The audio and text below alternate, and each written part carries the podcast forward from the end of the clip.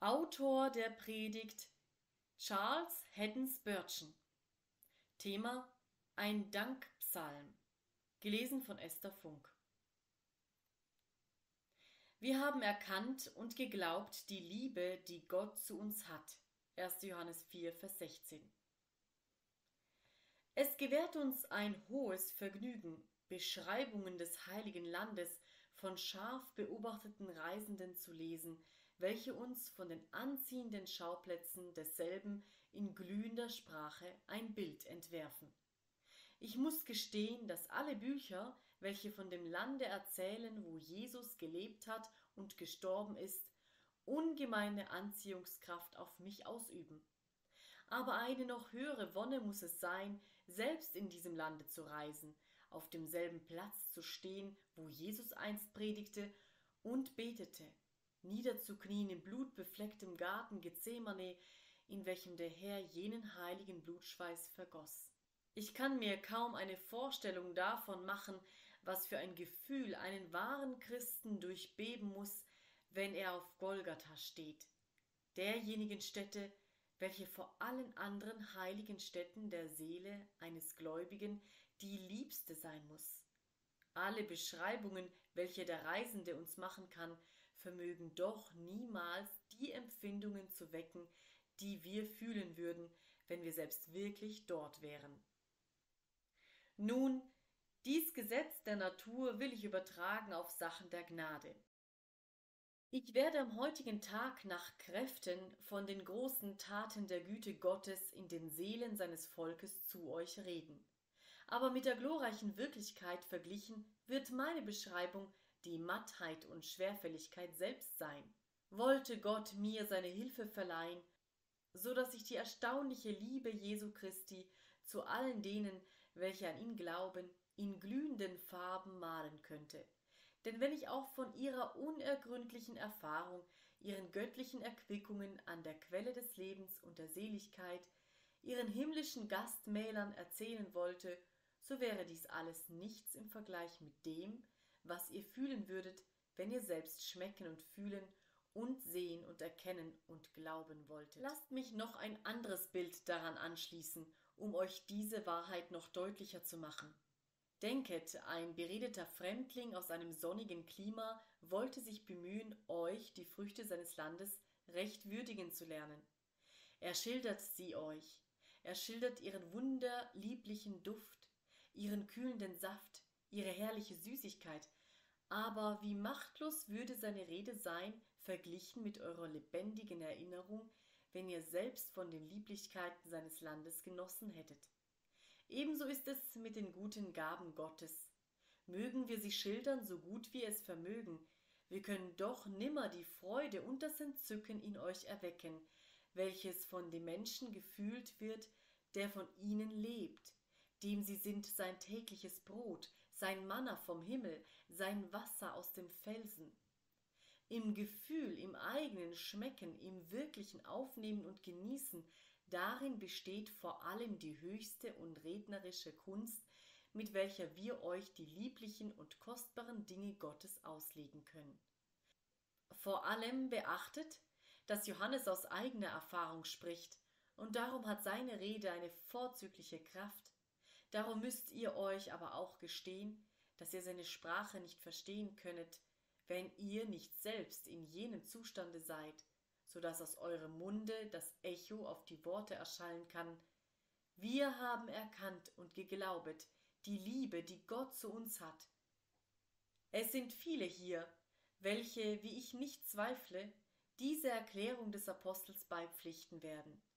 Der Heilige Geist aber möge mir beistehen, wenn ich es jetzt unternehme, ein Bild zu entwerfen von dem unaussprechlichen Danke derer, welche haben geglaubet und erkannt die Liebe, die Gott zu ihnen hat. Zuerst nun betrachte ich meinen Text als einen Ausdruck der christlichen Erfahrung, zweitens als die Summe des christlichen Zeugnisses und danach als die Grundlage des christlichen Mutes. Erstens. Zuerst also haben wir vor uns einen Ausdruck der christlichen Erfahrung. Manche werden dies bezweifeln. Wenn ihr manche Christen auffordern und zu ihnen sprechen wolltet, Wohlan, Saget uns in kurzen Worten, was ihr vom christlichen Leben denket. So würden sie mit einem tiefen Seufzer beginnen und würden dann nur aufs leiseste auf die göttliche Gnade hindeuten, mit der Beschreibung ihrer beständigen Seelenkämpfe, ihrer tiefen Trübsale, ihrer verzweifelten Anfechtungen, ihrer furchtbaren Verderbtheiten fortfahren und würden schließen mit einem zweiten Seufzer. Aber ich glaube, wenn ein gesunder Christ aufgefordert wird, diese Frage zu beantworten, nun, könnt ihr mir in einem kurzen Satze eine Beschreibung eurer christlichen Erfahrung geben? Ein gesunder Christ würde freudig hervortreten und sprechen. Ich will nichts von mir selbst sagen, sondern nur zur Ehre Gottes reden. Aber eins fühle ich mich doch gedrungen zu versichern. Ich habe erkannt und geglaubet die Liebe, die Gott zu mir hat. Das würde sein Bekenntnis christlicher Erfahrung sein. Und nach meiner Überzeugung ist dies das beste Bekenntnis, das ein Kind Gottes ablegen kann. Es ist wahr, wir haben unsere Versuchungen, aber es ist ebenso wahr, dass wir aus ihnen errettet werden. Es ist wahr, wir haben unsere Verderbtheiten, und in tiefer Trauer erkennen wir diese Tatsache an, aber es ist ebenso wahr, dass wir einen Erlöser haben, der alle in sein Erlöserherz einschließt und diese Verderbtheiten besiegt und uns Kraft gibt, den Drachen unter unseren Füßen zu zertreten. Wenn wir zurückblicken, wagen wir nicht zu leugnen, dass wir die Höhe eines Leoparden passiert haben. Es wäre Unrecht, wenn wir es leugnen wollten, dass wir durch den Morast der Kleinmut mühsam durchgewartet und dass wir durch das Tal der Erniedrigung gekrochen sind. Aber wir dürfen sagen, dass wir das alles nur glücklich überstanden haben. Wir sind durchgekommen, sind nicht drin zurückgeblieben, haben unsere Beine nicht drin zurückgelassen, dass sie von der brennenden Sonne gebleicht worden und unser Leiber den Löwen zur Beute gefallen wären. Unsere Sorgen sind die Herolde der Gnade gewesen. Unser Gram und Kummer kann die lieblichen Lobgesänge nicht trüben denn wir halten diesen Kummer für die tiefen Bassklänge unseres Gesanges.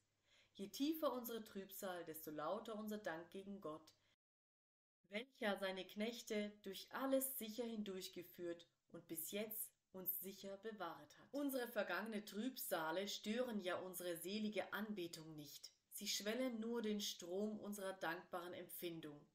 Mögen wir auch alle unsere Versuchungen niederschreiben und auf die Rechnung bringen, so müssen wir doch immer dies eine unwiderlegliche Geständnis ablegen. Wir haben erkannt und geglaubet die Liebe, welche Gott zu uns hat. Ihr werdet den Unterschied bemerken, welchen der Apostel macht.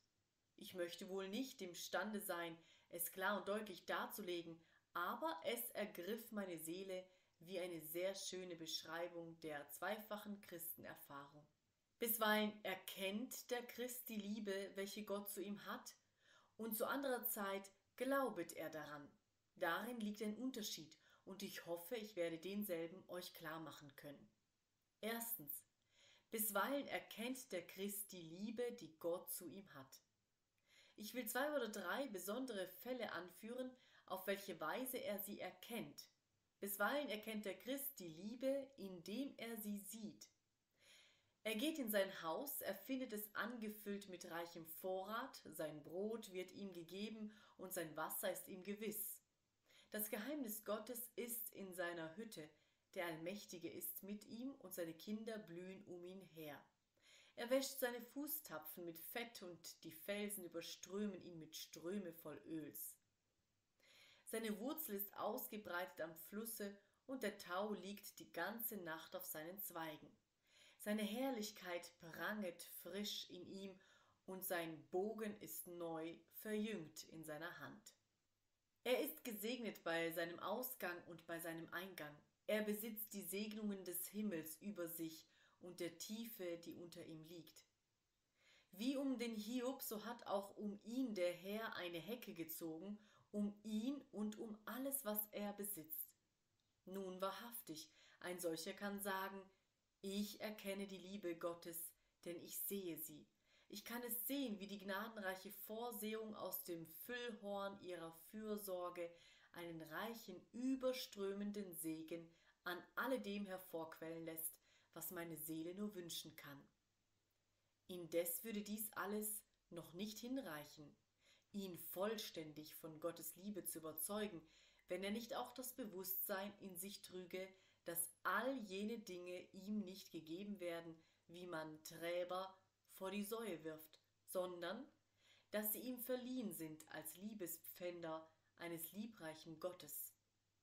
Seine Wege gefallen dem Herrn, und darum nötigt er auch seine Feinde, dass sie in Frieden mit ihm leben. Zu solch gesegneter Zeit hat der Mensch einen freudigen Geist, wenn er die heilige Schrift liest, da herrscht eine große Klarheit vom Anfang bis zum Ende. Wenn er in stiller Betrachtung auf ihren Seiten verweilt, kommt sie ihm vor wie ein Armband, das mit den seltensten Edelsteinen besetzt ist.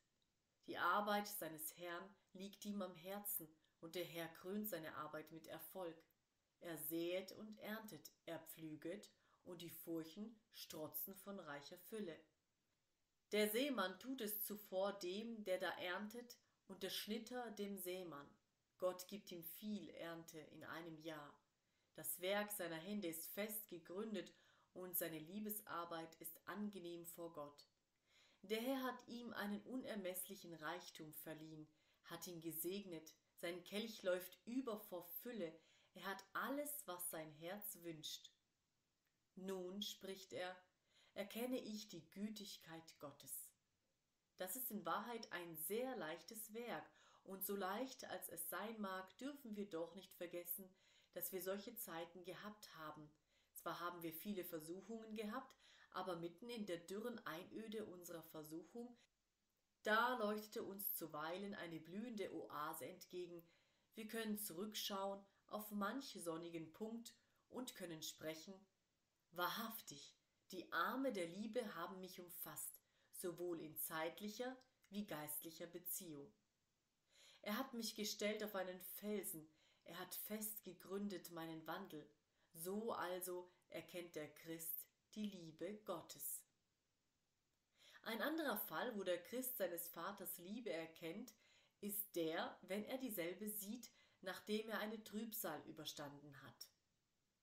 Er war sehr erkrankt, und während er auf seinem Schmerzenslager hingestreckt lag, war er gequält von dem bangen Gedanken um die seinigen, die er zurücklassen würde, und auch um sich selbst, in der Stunde der Verschmachtung schrie er um Befreiung zu Gott, und siehe, endlich fühlte er wieder frisches Blut durch seine Adern rinnen, neue Lebenskraft war ihm verliehen, und mit leichten, elastischen Schritten trat er wieder auf den grünen Rasen und jubelte. Der Herr hat mein Schreien erhört, wie einst den Hiskia, und hat meine Tage verlängert. Nun erkenne ich die Liebe, welche Einmal Gott hat er große Verluste in seinen Geschäften erlitten. Da wird ein Vorhang nach dem andern in seiner Behausung zerrissen, die Seile werden entzweit geschnitten und alle Zeltpflöcke werden vom hereinbrechenden Feinde herausgerissen. Schon denkt er zuletzt, dass ihm gar nichts übrig bleiben werde und spricht, in Unmut werde ich sterben, denn sein Bankrott springt ihm in die Augen. Aber plötzlich tritt die Zeit der Flut ein.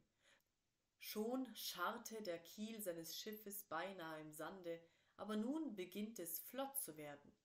Kühnlich breitet es seine Segel aus, stattlich zieht es hin über die Wogen, nun kann er ausrufen Ich erkenne die Liebe, die Gott zu mir hat. Er hat seinen Knecht aus der furchtbaren Grube errettet und aus dem Kote und Schlamme gezogen und ist mir wieder in Barmherzigkeit erschienen und hat meine Zweifel und Bekümmernisse verjagt. So ist es auch manchen von uns ergangen, welcher jahrelang unter einer schweren Prüfung litt und am Ende doch aus ihr errettet ward. Schaut auf den alten Jakob. Ich glaube, sein ganzes Leben lang würde er Widerspruch gegen das erhoben haben, was ich soeben erklärt habe, nämlich, dass dies der Hauptinhalt des christlichen Glaubens sei. Er würde gesagt haben, nein, junger Mann, ich sage euch, so ist es nicht. Mein Leben ist voll Trübsal und Prüfungen gewesen, seit ich meines Vaters Haus verließ. Und wir könnten ihm auch den Grund davon sagen, wenn er es besonders wünschte. Aber fürwahr, als er am Abend seines Lebens seinem Sohn Joseph um den Hals fiel, als er zuletzt in ihm den Lenker über ganz Ägypten erblickte, als man seine zwei Enkel vor ihm brachte, dass sie kniend seinen Segen empfingen, da würde der alte Mann wohl widerrufen haben, was er einst gesprochen und nicht mehr ausgerufen haben. Wenig und böse, sondern nun habe ich erkannt die Liebe, welche Gott zu mir hat. Und wirklich beschloss er auch sein Leben mit einem Lobgesang. Er starb mit dem Lobpreis des Engels auf seinen Lippen, der ihn gesegnet und vor allem Übel behütet hatte. Selbst Jakob ist keine Ausnahme von der großen Regel, dass das Leben des Volkes Gottes ein Beweis für unseren Text ist.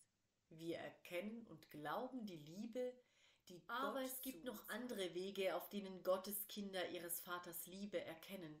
Außerdem, dass sie dieselbe sehen, können sie dieselbe bisweilen auch fühlen.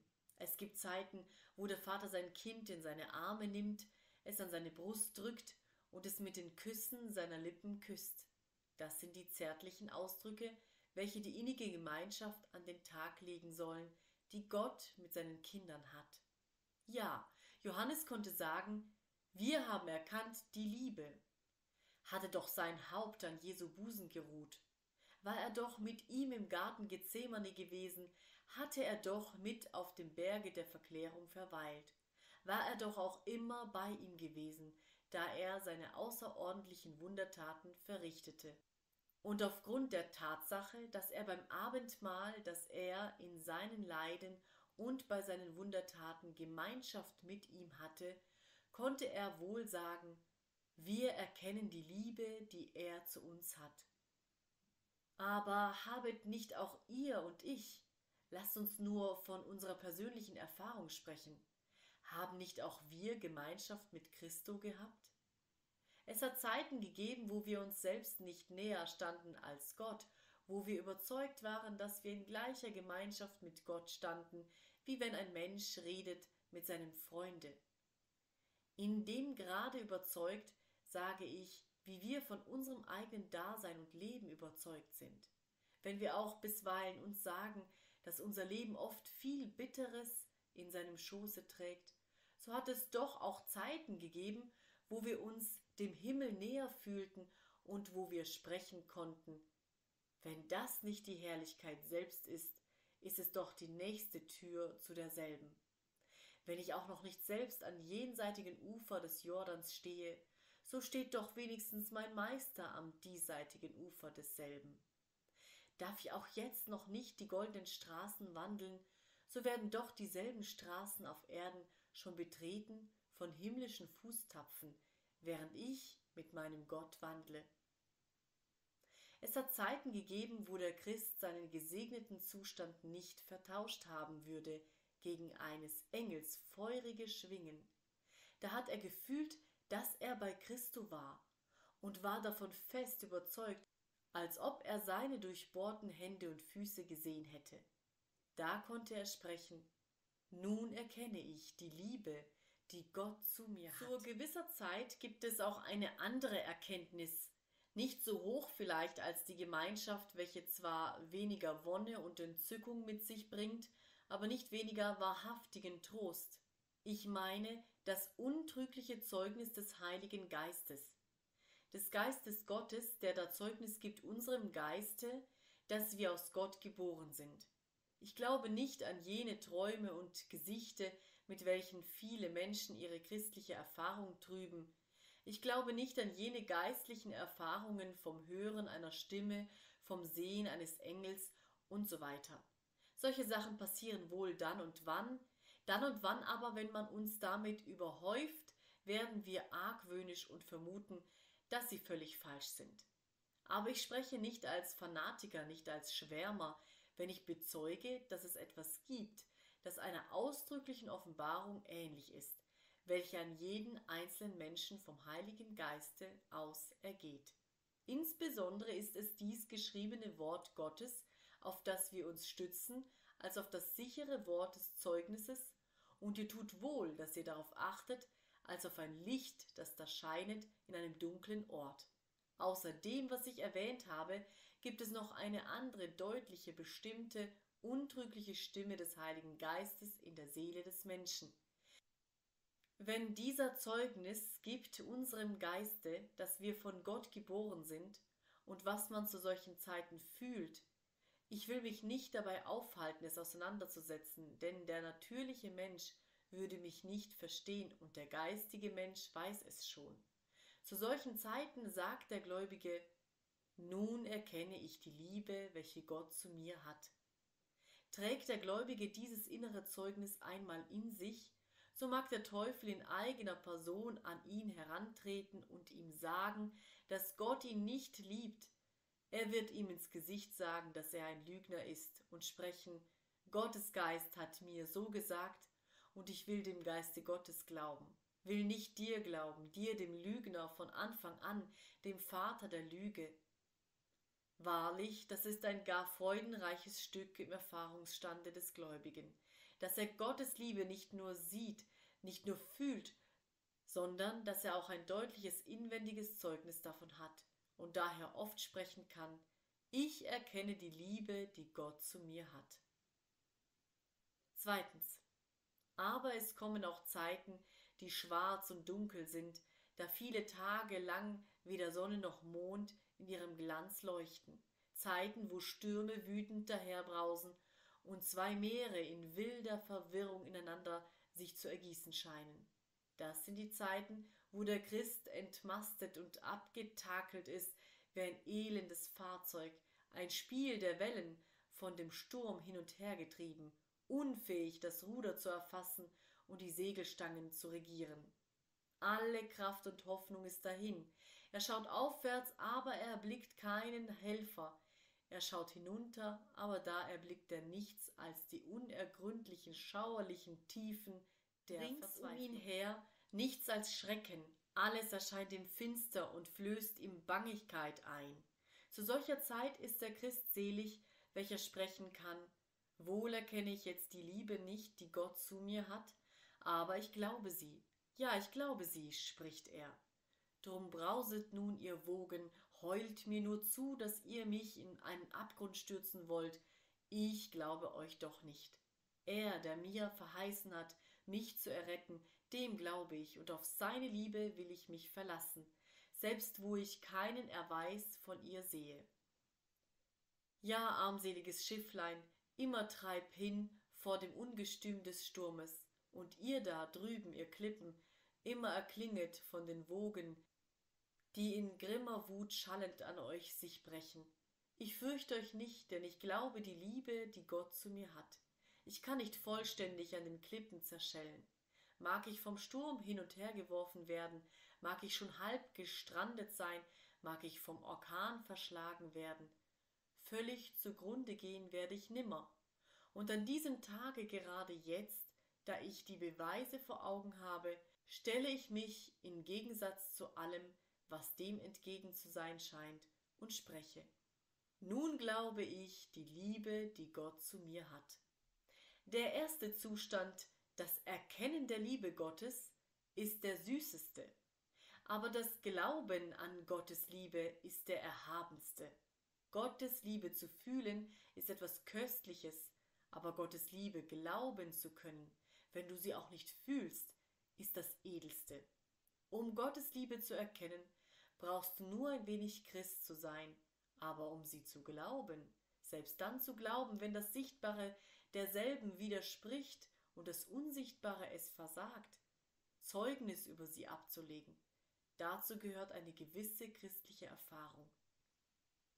Keiner ist so groß wie jener Prophet, welcher schaut, wie der Ölbaum verdorrt, der Feigenbaum verwelket, wie die Weinstücke aufgefressen werden von der Raupe, wie die Ställe geplündert und die Herden verstöret werden, welchem das bleiche Gespenst der Hungersnot ins Antlitz starrt und der dennoch im Herrn sich freut.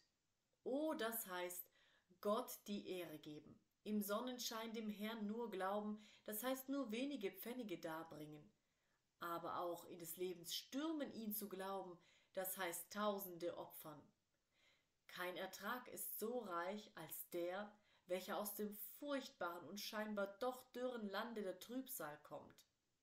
Es kann Gott keine größere Ehre gezollt werden als die, welche vom vertrauensvollen Glauben empfängt, von einem zu Boden geschlagenen, aber nicht vernichtenden Glauben.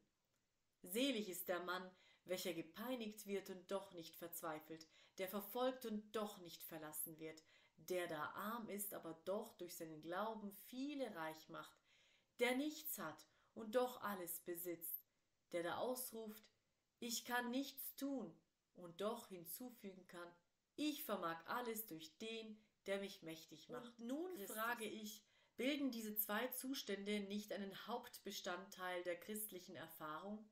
Wir erkennen und glauben die Liebe, welche Gott zu uns hat. Ach, spricht einer, wir haben es bisweilen bezweifelt. Nein, davon will ich hier schweigen. Du magst es in dein Bekenntnis mit aufnehmen, aber ich will es nicht mit in meinen Gesang einfügen. Bekenne deine Zweifel, aber schreibe sie nicht in diesem unseren Dankpsalm. Ich bin überzeugt, wenn du zurückblickst, wirst du sagen, Oh, was für ein Tor bin ich gewesen, dass ich jemals an dem treuen und unveränderlichen Gott zweifeln konnte. O so bringe denn heute all deine Bekümmernisse, all deine Furcht her, haue sie in Stücke wie Agag vor dem Herrn, lass keine einzige entschlüpfen, nimm und häng sie auf an einen Baum bis zum Abend, und dann nimm einen großen Stein und setze denselben auf die Öffnung ihres Grabes, auf dass sie nimmer wieder aufstehen. O über die Gnade, dass wir von diesem Tage an sprechen können, wenn ich meines Vaters Liebe nicht erkenne, will ich sie glauben. Und wenn ich seine Gegenwart besitze, dann will ich mit lauter Stimme singen. Ich erkenne die Liebe, welche er zu mir hat. Dies also war mein erster Hauptteil. Zweitens. Aber zum Zweiten fasst unser Text auch in sich ein Zeugnis des Gläubigen. Ein jeder Christ soll ein Zeuge sein. Jedes Ding, das Gott erschaffen hat, spricht von ihm. Das eine spricht von seiner Macht, das andere von seiner Majestät, die wildwogende See und der sterngeschmückte Himmel, sie beide erzählen von seiner Macht und Kraft, anderes erzählt von seiner Weisheit, noch anderes von seiner Güte, aber das Zeugnis des Heiligen ist ein ganz besonderes Zeugnis. Es soll Zeugnis ablegen mit Herz und mit Lippen. Alle übrigen Kreaturen sprechen nicht mit Worten.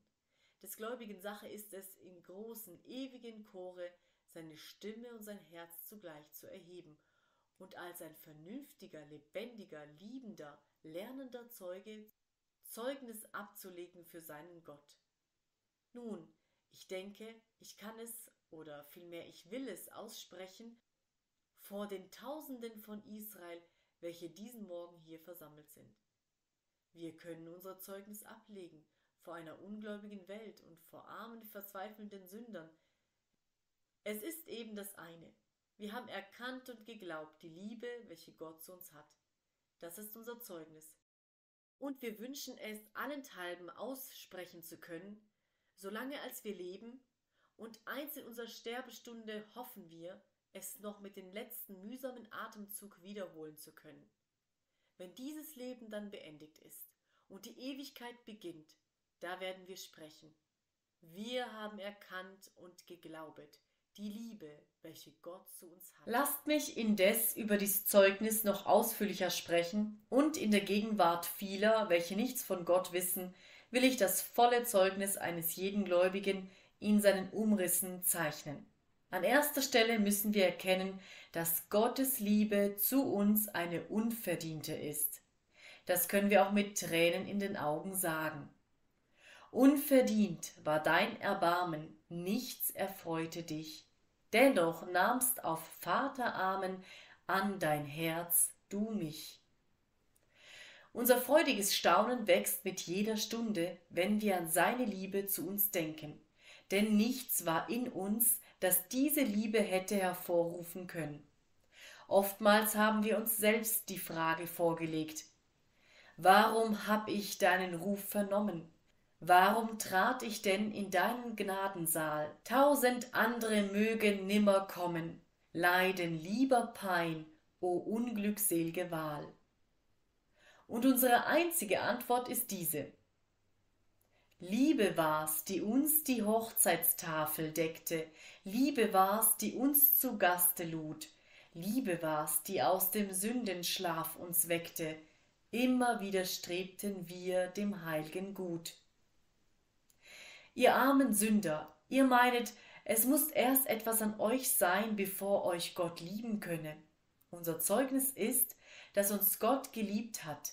Wir sind davon überzeugt und reden nicht mit geteiltem Herzen, wenn wir erklären, dass von Natur auch an uns nichts war, was Gott hätte lieben können. Wir können viele Lehren bezweifeln, aber diese eine nicht. Das ist eine Tatsache. Das in uns, das ist in unserem Fleische, wohnet nichts Gutes.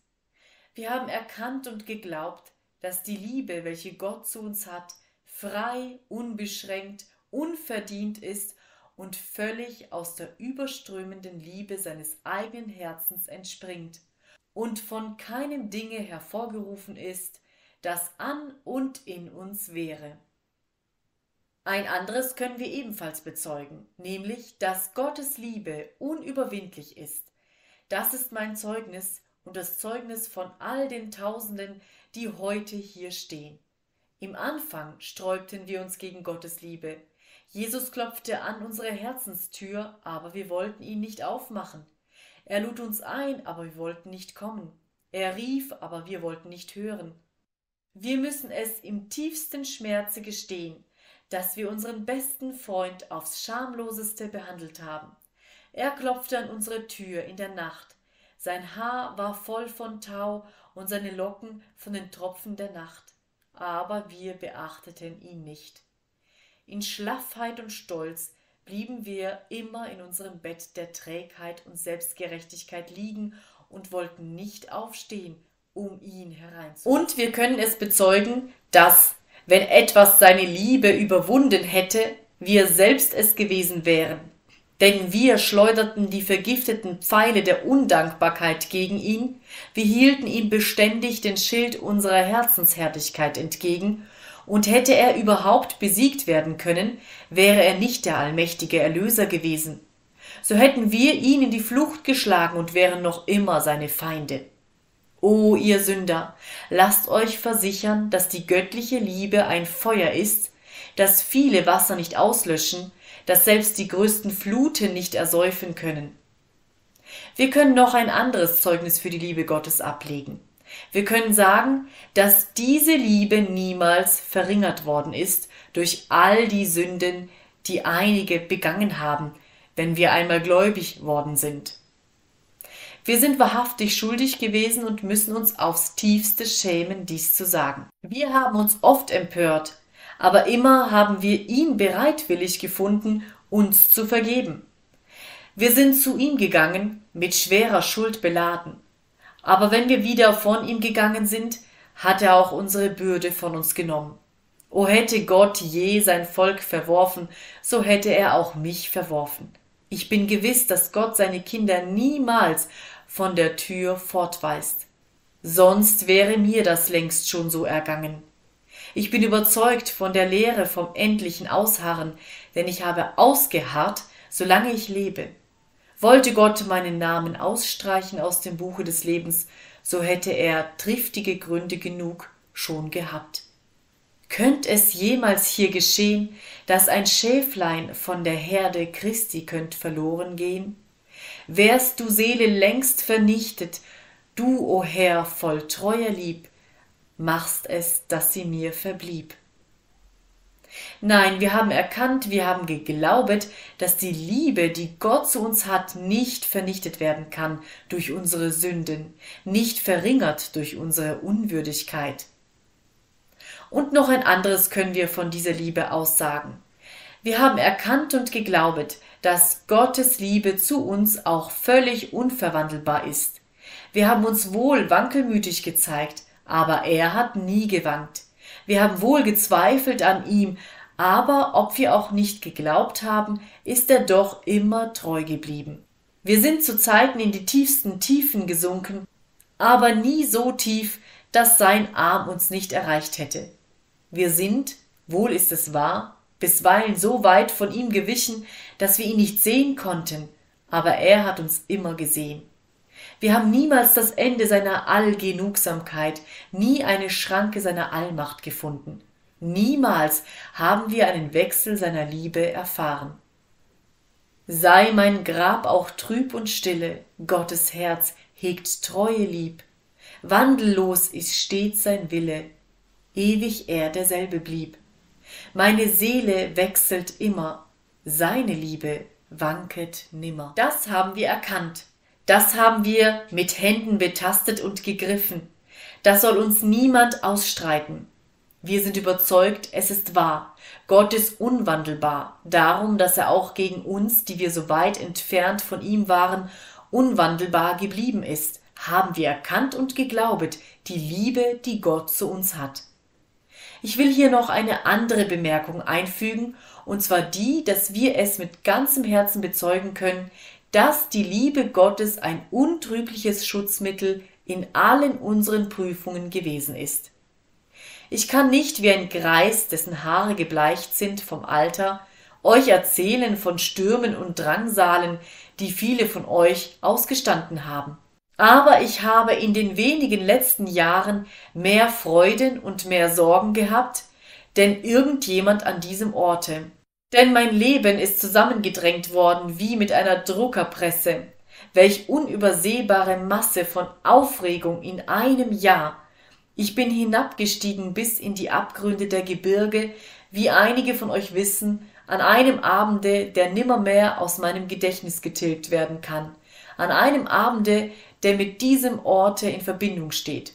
Ich habe ernste Leiden und Versuchungen durchmachen müssen, die mir die Verleumdung und der Hohn der Menschen bereiteten. Und ein dichter Hagel von Beschimpfungen ergoss sich über mein Haupt. Ferner habe ich schwere persönliche und körperliche Leiden zu überstehen gehabt. Aber soweit ich zurückschauen kann, muss ich bezeugen, dass der Herr fähig ist, auch in der äußersten und letzten Not noch zu erretten. Und er ist ein guter Gott gegen mich gewesen. Ich bin untreu gegen ihn gewesen, und er hat mir dies vergeben. Aber er ist niemals gegen mich untreu gewesen. Und wenn es mir freistünde, über den Rest meines Lebens zu verfügen, so würde ich nur von ihm mir meinen Weg vorzeichnen lassen, bis ans Ende, wie er bis jetzt es getan hat. Denn für wahr, Gutes und Barmherzigkeit werden mir folgen mein Leben lang, und ich werde bleiben im Hause des Herrn immer da. Und nun erst ihr, ihr Männer mit schneeweißem Haupte, was für Geschichten würdet ihr erzählen können? Ihr erinnert euch, wie ihr so oftmals aus schweren Trübsalen errettet worden seid. Ihr habt zusehen müssen, wie euch ein liebes Weib begraben wurde. Aber ihr habt auch gesehen, dass euer Gott Ihr habt zusehen müssen, wie man eure Kinder eins nach dem anderen zu Grabe trug. Aber ihr habt sprechen können, der Herr hat es gegeben, der Herr hat es genommen. Der Name des Herrn sei gelobt. Eure geliebtesten Freunde sind euch entrissen worden, aber auch da habt ihr gesprochen. Muß ich auch die liebsten Freunde meiden, wird doch Jesus nimmer von mir scheiden. Aber ihr habt auch Anfechtungen des Satans, ihr habt Zweifel und Beängstigungen zu überwinden gehabt, ihr seid bestürmt worden von Menschen, von der Erde und von der Hölle und habt doch sprechen können. Wenn wolkenhoch sich Trübsal um sich türmte, gleich Blitz und Donner mächtig auf mich stürmte, nahm er mich allzeit doch in seine Hut, die Gnade, Oh, wie ist sie doch so gut. Euer Zeugnis ist ohne Tadel. Kein Gut hat euch der Herr vorenthalten, wenn er es zuvor versprochen hatte. Er hat euch niemals versäumt, niemals verlassen. Vielmehr könnt ihr am heutigen Tage sprechen, Gelobet und gepriesen sei der Name des unwandelbaren Gottes, des einigen, der da ist gestern und heute und in Ewigkeit. Drittens. Und nun betrachten wir im letzten Teile den praktischen Nutzen dieser großen Wahrheit, nämlich die Grundlage des christlichen Mutes. Denket, ich stiege jetzt von der Kanzel nieder zu euch, ich kann nur wenig seelsorgerliche Nachforschungen halten, wenn ich von Haus zu Haus gehe, Und so wollen wir dies denn an diesem Morgen im Großen und Ganzen alles zusammentun. Und möge der Geist Gottes es segnen. Liebe Brüder und Schwestern, es sind heute einige von euch hier, welche sehr oft und sehr schwer geprüft worden sind. Euer Pfad ist durch Feuer und durch Wasser gegangen. Ihr seid Knechte Gottes, und wenn ihr zurückschaut, könnt ihr sagen, dass euch bis jetzt immer geholfen worden ist.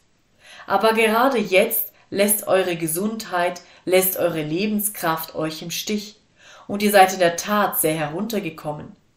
O so verstattet denn eurem Seelsorger, dass er eure Hand erfasse und euch ins Gesicht sehe. Mein lieber Bruder, willst du jetzt deinen Gott entehren? Du sprichst, nein, Gott bewahre mich davor, dass ich ihn entehren sollte. Mein lieber Freund, es bietet sich dir jetzt eine herrliche Gelegenheit, eine Gelegenheit, um die dich ein Engel beneiden möchte. Du hast eine herrliche Gelegenheit, Gott im Feuer der Trübsal zu ehren. Ich will von deiner Trübsalen nicht in herabsetzender, leichter Weise reden. Ich will vielmehr annehmen, dass sie so groß sind, wie du sagst. Aber willst du den Herrn in ihnen allen verherrlichen? Nun, so komme doch, du hast ihm ja so manches Mal vertraut. Willst du nicht auch jetzt ihm vertrauen? Vielleicht hat Satan einen Auftrag von oben, dich in einem Siebe zu sichten. Er ist bei Gott gewesen. Und dein Gott hat zu ihm gesagt, Hast du Acht gehabt auf meinen Knecht Hiob? Ja, spricht Satan. Er dient dir noch, aber du hast eine Hecke um ihn gezogen und ihn gesegnet. Aber lass mich ihn nur antasten, und er ist herniedergekommen zu dir und hat dich geschlagen an deinem Vermögen, geschlagen in deiner Familie, endlich auch geschlagen an deinem Leibe. Soll denn Satan der Sieger sein? Soll die Gnade weichen? O mein lieber Bruder, ermanne dich doch jetzt und sprich noch einmal, ein für allemal, ich sage dir, Satan, die Gnade Gottes ist eine viel mächtigere Gegnerin, als dass du es mit mir aufnehmen könntest. Mein Gott ist mit mir, und über all meinem Elend will ich doch kein Wort ausstoßen gegen den Herrn meinen Gott. Er macht alles gut. Ja gut, auch jetzt Drum will ich mich freuen. Der Herr ist allezeit erfreut über seine Kinder, wenn sie für ihn auftreten und zeugen können, während die Umstände sie Lügen zu strafen scheinen. Da erscheinen die Zeugen vor dem Gerichtshof. Der Teufel spricht Seele, Gott hat dich vergessen. Ich will mein Zeugnis vorbringen. Zuerst erwähnte er deine Schulden, eine lange Rechnung von Verlusten. Bedenke doch, spricht er, würde dich Gott so tief sinken lassen, wenn er dich lieb hätte? Dann führte er deine Kinder an, sei es ihren Tod oder ihren Ungehorsam oder etwas noch Schlimmeres, und spricht, würde der Herr solches über dich kommen lassen, wenn er dich lieb hätte? Endlich bringt er deinen armen, zerrütteten Körper zur Sprache, sowie auch dein Zweifel und Befürchtungen und den Umstand, dass dir Gott sein Antlitz verbirgt. Oh, spricht der Teufel, glaubst du, dass dich Gott auch jetzt noch liebt? Oh, es ist herrlich, wenn du dann hervortreten und auf all diese Zeugnisse erwidern kannst. Ich höre schon, was du sagen willst. Gottes Wahrhaftigkeit sollst du mir nicht antasten. Mag denn jedermann und alles in der Welt ein Lügner sein, ich glaube keinem von euch. Ihr alle sprecht, Gott liebt mich nicht, und doch liebt er mich. Und wenn die Zeugnisse gegen seine Liebe hundertmal vervielfältigt würden, würde ich dennoch sagen, ich weiß, an wen ich glaube. Ich weiß, dass sicher der gebauet, wer seiner Macht vertraut, sich seinen Händen anvertrauet, bis der jüngste Tag einst graut. Ja, er wird mich einst sicher zum Himmel führen, dass ich unverletzt bleibe auf dem Wege. Ich habe nur noch eine Anwendung von meinem Texte zu machen. In dieser zahlreichen Versammlung, die aus einer so großen Menge Menschen zusammengesetzt ist, gibt es gewiss manche, welche sprechen Ich kann nicht glauben, dass Gott mit einem so großen Sünder wie ich bin Erbarmen haben kann. Ich kann nicht begreifen, sagt ein anderer, wiewohl ich meine Schuld erkenne, ich kann nicht begreifen, dass die Liebe Gottes eine so große Missetat wie die meine ist, austilgen kann. O lass mich deine Hand erfassen, und wenn dir die meine nicht genug ist, will ich dich auf diesen Galerien herumführen, und dort unten und hundert Hände würde ich dir geben können, und hundert von Lippen würden sprechen und sagen, O Sünder, glaube doch nimmermehr, dass die Liebe Gottes jemals überschritten oder vernichtet werden könnte durch deine Sünde, denn ich habe Gnade erlangt. Und ringsum diese Galerie würde es im Chore ertönen wie ein freudensreiches Evangelium. Und ich, und ich, und ich. Und du kannst dann hingehen zum Bruder und ihn fragen, wie warest du? Ein Trunkenbold, spricht der eine. Ich war ein Flucher, ich lästerte Gott, spricht ein anderer. Ich liebte den Faustkampf und die Kegelbahn, sagte wieder ein anderer. Ich war ein Hurenjäger, ein Ehebrecher, und dennoch hat mir Gott vergeben. Oh, wie wollten wir doch alle frisch und freudig einstimmen in den Lobgesang zu Ehren der errettenden Macht Jesu Christi, denn wir haben alle, jeder an seinem Teile, jene Kraft erfahren.